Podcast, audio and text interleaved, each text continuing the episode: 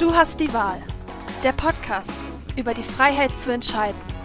Von der Evangelischen Kirchengemeinde Lippstadt. Heute mit Petra Haselhorst. Schneller, digitaler, vernetzter. Das setzt viele Menschen zurzeit unter Druck. Wie soll ich mich da entscheiden? Wie kann ich mich immer weiter verbessern?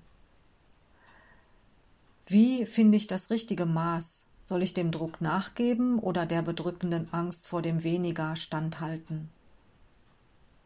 Viele Menschen macht das regelrecht krank. Sie halten den sportlichen Wettlauf nicht aus. Müdigkeit, Angst und Frust machen sich breit. Was kann da helfen? Entschleunigen, Gelassenheit, klare Ziele setzen, ja, es braucht Prioritäten im Leben, damit wir uns nicht verzetteln. Wer sich für Jesus entscheidet, wer nach seinen Grundsätzen lebt und handelt, der darf darauf vertrauen, das eigene Tempo zu finden, denn das ist genau richtig bemessen. Wer glaubt, der beschleunigt nicht.